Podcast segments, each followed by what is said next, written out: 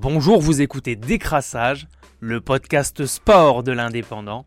Temps additionnel, 5 minutes maxi. On commence ce décrassage avec un événement exceptionnel ce week-end.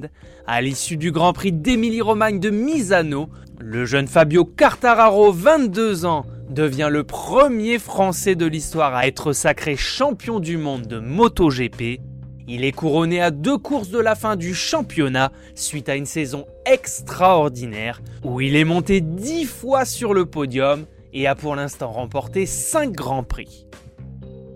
Il y avait également du rugby à 13 samedi 23 avec l'équipe de France qui accueillait à Gilbert Brutus une équipe d'Angleterre surprenante de médiocrité en l'absence de ses meilleurs éléments évoluant en NRL.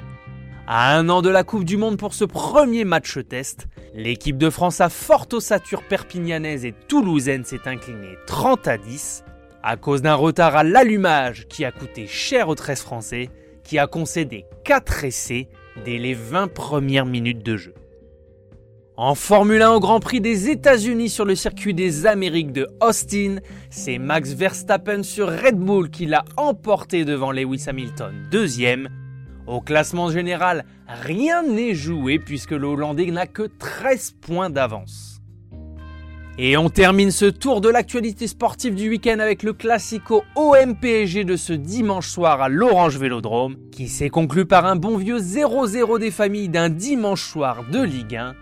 Devant 65 000 spectateurs bouillants, les deux équipes n'ont pas réussi à ouvrir le score, dans une première mi-temps où un but de chaque côté a été refusé après appel de l'avare, le match a été beaucoup moins intéressant dès la seconde période.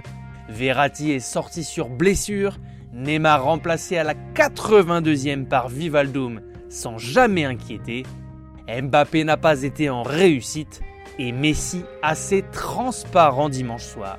Les Parisiens ont fini à 10 après le carton rouge d'Ashraf Hakimi expulsé pour avoir avorté une action de but lors d'un duel avec Under. Marseille qui n'a pas réussi à profiter de sa supériorité numérique perd 2 points mais reste quatrième de Ligue 1 à 3 points du Dauphin Lensois. Le PSG lui reste leader avec 28 points. C'était Décrassage, le podcast sport de l'indépendant. Rendez-vous lundi prochain pour un nouveau tour de l'actualité sportive du week-end. Bonne journée à tous.